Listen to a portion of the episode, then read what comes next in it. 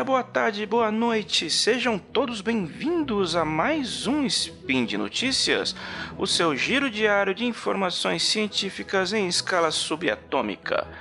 Eu sou Ronaldo Gogoni e hoje, dia 25 Lunan do calendário fake, ou dia 2 de novembro de 2018, dia de finados no calendário coreano, falaremos de tecnologia e astronomia.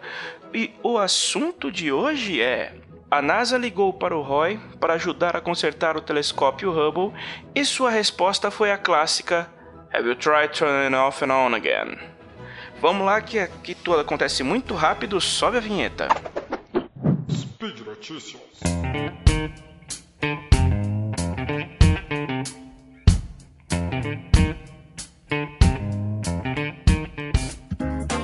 Ok, vamos lá. Na última semana, no episódio 350 do Spin de Notícias, apresentado pelo nosso amigo Pericles, você ficou sabendo sobre o probleminha que o telescópio espacial Hubble apresentou. O que aconteceu? Na última semana, o telescópio Hubble entrou em modo de segurança depois de apresentar uma falha em um de seus giroscópios.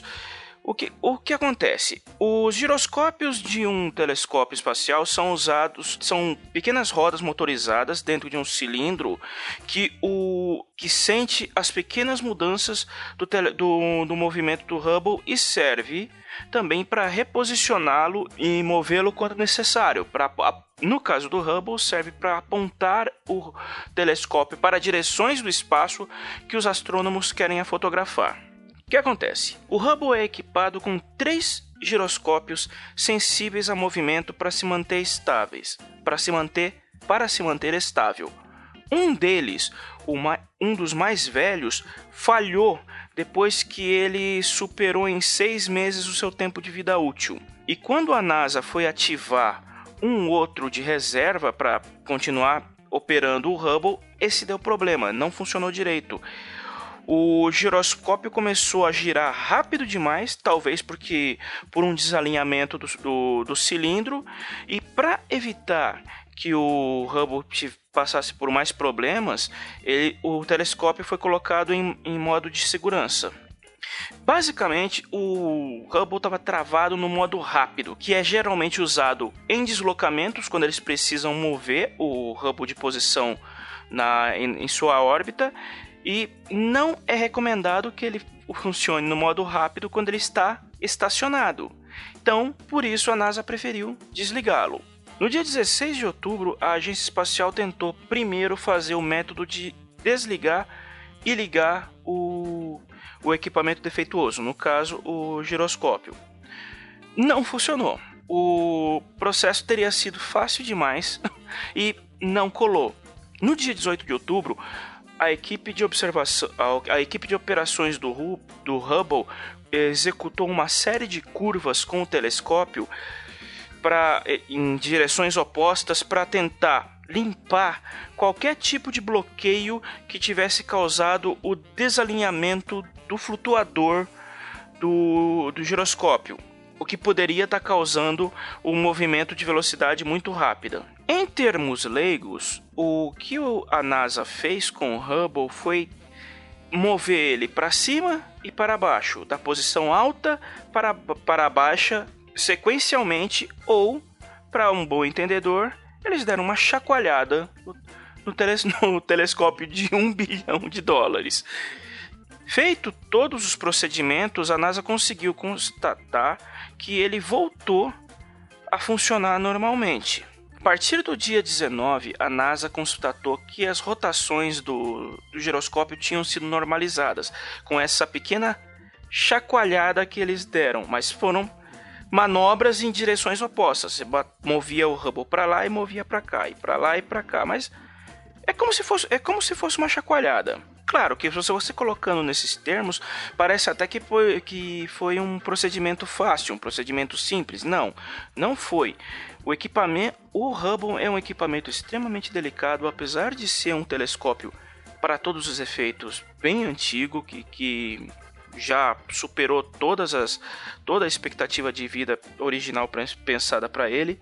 Ele é atualmente os nossos olhos para o universo distante. É a nossa, é a nossa janela para o passado. Sem ele, nós ficaríamos basicamente míopes ou cegos, dependendo exclusivamente de radiotelescópios para observar o, o, o espaço profundo.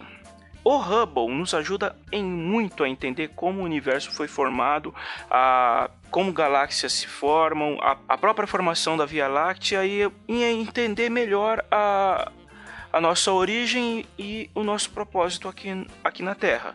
Por isso, foi importante para a NASA tentar fazer essa manobra do que simplesmente colocá-lo para hibernar e não utilizá-lo, porque ainda vai demorar um bom tempo até termos um telescópio tão bom e tão eficiente quanto o Hubble é hoje.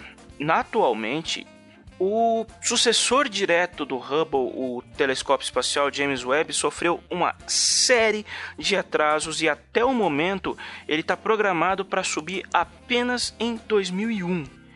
Mas há como, como o Hubble não está suficiente, não é um equipamento defasado, o mais provável a acontecer é que a nossa, nós tenhamos dois telescópios funcionando. Quando, quando o James Webb for, for lançado, o Hubble vai continuar trabalhando enquanto viver e enviando dados para a gente. Isso porque o Hubble é especializado em detectar luz visível e ultravioleta, enquanto o James Webb detecta principalmente infravermelho. Então, é preferível termos dois telescópios em órbita funcionando plenamente, cada um com a sua especialidade, do que ter apenas um. Não é vantagem aposentar o Hubble, mover ele para uma órbita cemitério é, antes da hora, do, do que para usar o, o James Webb, que se você ainda pode extrair dados preciosos do, do espaço com o Hubble. Por isso, esse reboot forçado e essa pancadinha lateral que permitiram que o que o Hubble voltasse a funcionar.